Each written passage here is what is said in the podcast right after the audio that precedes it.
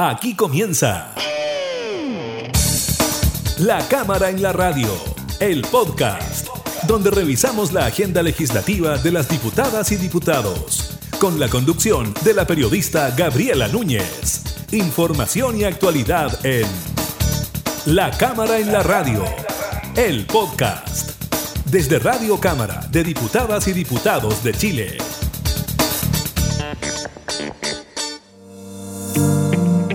Hola, ¿qué tal? ¿Cómo están? Bienvenidos y bienvenidos a una nueva edición de La Cámara en la Radio, el podcast. Como siempre, revisamos junto a ustedes algunas de las informaciones desarrolladas en esta semana legislativa.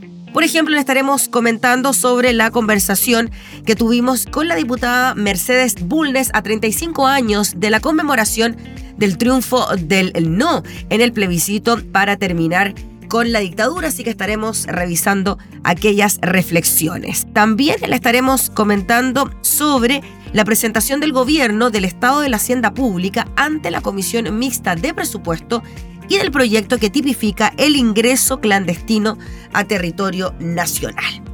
Iniciamos la cámara en la radio, el podcast.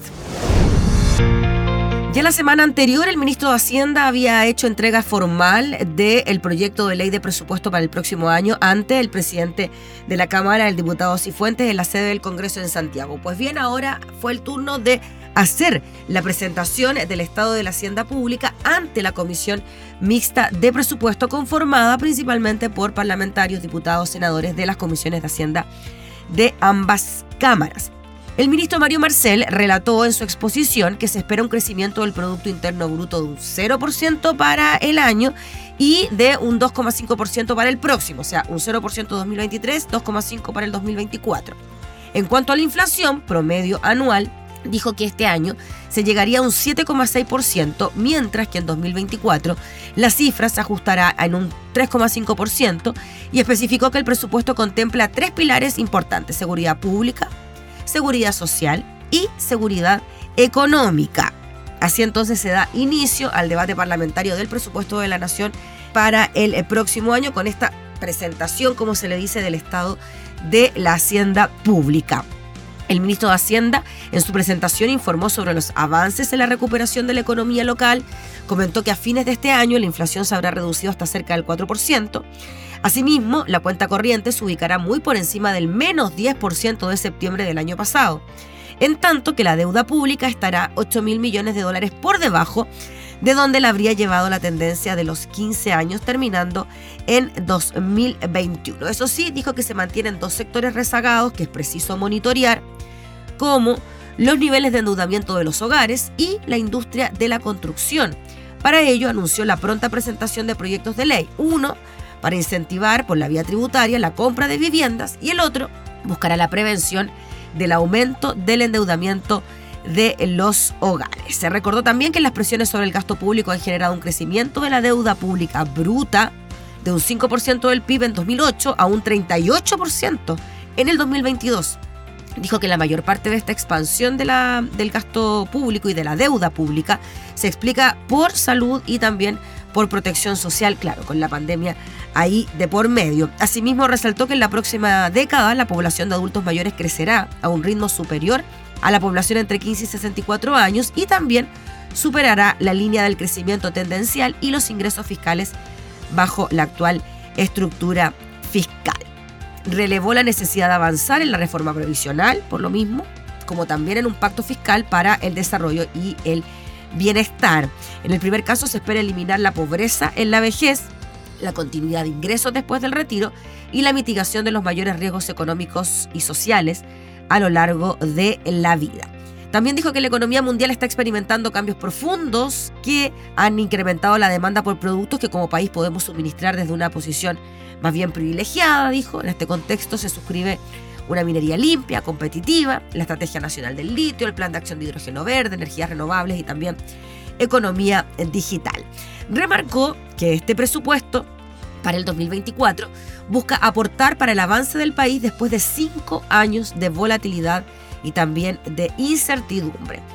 También especificó que el proyecto cumple con las metas de política fiscal comprometidas al inicio de la actual administración. Ya comunicó que el gasto público se expandirá un 3,5% el próximo año, esto en línea con el crecimiento de los ingresos estructurales y también el avance de la meta fiscal.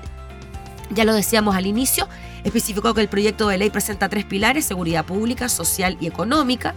Los dos primeros sectores, pública y seguridad social, tendrán una expansión de un 5,7 y un 4,6%. Y en seguridad económica se considera una inversión que crece un 4,1%. Hay que mencionar que también la titular de la DISPRES, la directora de presupuesto Javiera Martínez, presentó el informe de las finanzas públicas ante la primera subcomisión de presupuesto. Estos antecedentes son complementarios entonces a los presentados por el ministro Marcel en el contexto de la tramitación del presupuesto del próximo año. La cámara en la radio. El día 5 de octubre se conmemoraron 35 años del triunfo del no en el plebiscito que buscaba terminar con la dictadura de Augusto Pinochet. Tuvimos la posibilidad de conversar con la diputada Mercedes Bulnes. Ella es abogada de derechos humanos, vivió el exilio también, en los vejámenes de la dictadura y ella fue bastante clara en decir de que claro que se termina la presencia como líder del país de Augusto Pinochet con el plebiscito del sí y el no, pero que de alguna manera u otra la dictadura estuvo presente y habla de los denominados nudos constitucionales. Escuchemos lo que nos dice la dictadura siguió presente con una serie de nudos constitucionales que nos tuvieron paralizados por mucho tiempo y que nos obligaron a que todos los cambios estructurales que el país pedía se vieran debilitados porque se creó un sistema binominal en que valía lo mismo tener el 34% que tener el 66%. Y eso es una negativa a la democracia. Y eso fue lo duro, porque fuimos a votar con el mayor entusiasmo. Mucha gente fue con miedo. La diputada dice que a 35 años del triunfo del no en el plebiscito se debería hacer una reflexión profunda de por qué la mayoría de los chilenos en esa oportunidad votó y optó por la opción no. Ella también en la conversación nos decía que claro, fue un proceso que tuvo mucha ilusión, pero que también trajo consigo mucha desilusión con el transcurso de los años. Escuchemos también lo que nos dice la diputada sobre estos temas. Para nosotros, los que estuvimos siempre en derrocar a la dictadura, en recuperar la democracia para Chile que se nos había arrebatado el año 73, fue un momento muy histórico pero a mí me duele, por ejemplo, una película como la película No, que fue muy, que muy buena película, que tuvo mucho éxito, pero que trata de situar que habría sido una campaña publicitaria exitosa, lo que habría llevado a votar que no fue, fue una excelente campaña publicitaria, pero fue la decisión de mucha gente que no podía ya seguir soportando una dictadura que trataba de aparentar grandes éxitos económicos, pero eran solamente para pocos, porque la gran mayoría del país estaba sumida en una pobreza dramática. Eh, no solamente en la falta de derechos y la vulneración de derechos como la vida y la integridad física, eh, sobre la integridad psíquica casi no se hablaba, sino que además una vulneración de prácticamente todos los derechos. La cámara en la radio. Vamos con trabajo de comisiones. La Comisión de Seguridad Ciudadana despachó a sala la moción que tipifica y sanciona el ingreso clandestino a territorio nacional. El proyecto de parlamentarios y parlamentarias modifica la ley de migración y extranjería e introduce un nuevo artículo sobre delitos migratorios. El texto se refiere a la persona que haga ingreso clandestino al territorio nacional por un paso no habilitado o eludiendo el control migratorio. Esta conducta se sancionará con la pena de presidio menor en su grado mínimo o multa de 5 a 10 UTM. En tanto, el extranjero que ingresa al territorio nacional de manera clandestina y tenga causales de impedimento o prohibición de ingreso, se castigará con pena de presidio menor en su grado medio a máximo. En la sesión se aprobaron diversas modificaciones parlamentarias con votos de mayoría de la oposición. La primera se refiere a investigaciones y procesos penales relacionados a las conductas explicadas. En este caso se señala que aun cuando se produzca la detención en flagrancia, se intentará siempre la medida de reconducción o devolución inmediata. Si ello no fuera posible, se pondrá el infractor a disposición del tribunal respectivo. En los casos en que el Ministerio Público solicite únicamente la pena de multa, se procederá a las reglas de procedimiento de monitorio, aquel que se realiza ante el juez de garantía y se aplica a faltas sancionadas con multa. Cuando exista mérito para condenar, pero hay antecedentes que no hagan aconsejable la imposición de la pena al imputado o este carezca de los recursos por su pago, el juez podrá dictar la sentencia y disponer la expulsión. Para decretar la prisión preventiva, el tribunal entenderá que existe peligro de fuga del imputado cuando se desconoce su identidad o bien carece de documentos de identidad o de medios para costear su estadía por el plazo de la investigación. El imputado, esto como dato en relación a la iniciativa, puesto por el tribunal en calidad de detenido en prisión preventiva no podrá ser liberado, ello mientras no se encuentre ejecutoriada la resolución que niegue, sustituya o revoque la prisión preventiva y a su vez el recurso de apelación contra la resolución se interpondrá en la misma audiencia y tendrá preferencia para su vista y fallo. En la discusión hubo criterios dispares ¿ah? en la comisión respecto a las modificaciones. El oficialismo cuestionó la contraexcepción respecto a la medida de reconducción. La diputada Lorena Fríes, por ejemplo, consideró que es contradictorio con lo aprobado anteriormente y opuesto que las indicaciones promueven la reconducción por sobre las penas aprobadas lo que catalogó como una expulsión encubierta. Por su parte, el diputado Andrés Lonton, autor de la iniciativa, dijo que se privilegia la reconducción a quienes cometen delitos y son sorprendidos de manera flagrante, pero además ingresaron de manera ilegal. Solo habría control de detención cuando no es posible reconducir, por ejemplo, en el caso de ciudadanos bolivianos, fue lo que se dijo en el marco de la tramitación de esta iniciativa, que ya está en condiciones de ser discutida por la sala de la Cámara.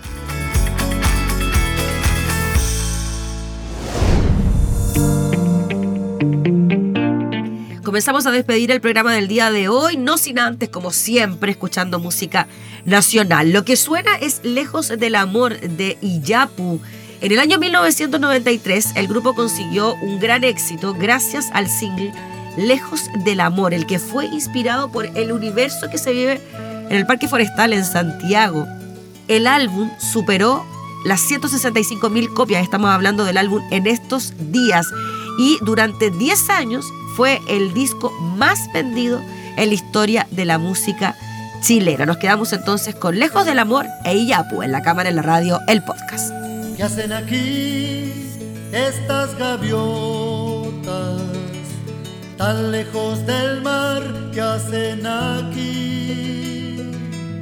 Entre piedras y rincón, en este río marrón, ¿qué hacen aquí? Tan lejos del mar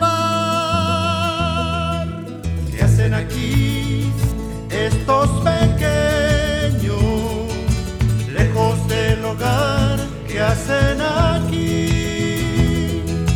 Entre piedras y dolor, en este sucio baldón, que hacen aquí? Lejos del hogar,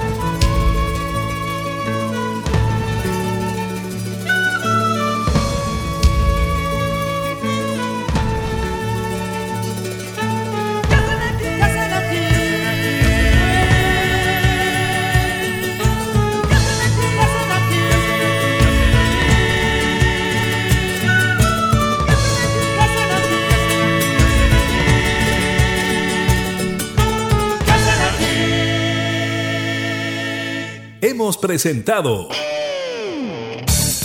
La Cámara en la Radio, el podcast, una revisión de la agenda legislativa de las diputadas y diputados, con la conducción de la periodista Gabriela Núñez. Información y actualidad. La Cámara en la Radio, el podcast, desde Radio Cámara de Diputadas y Diputados de Chile, acercando las leyes.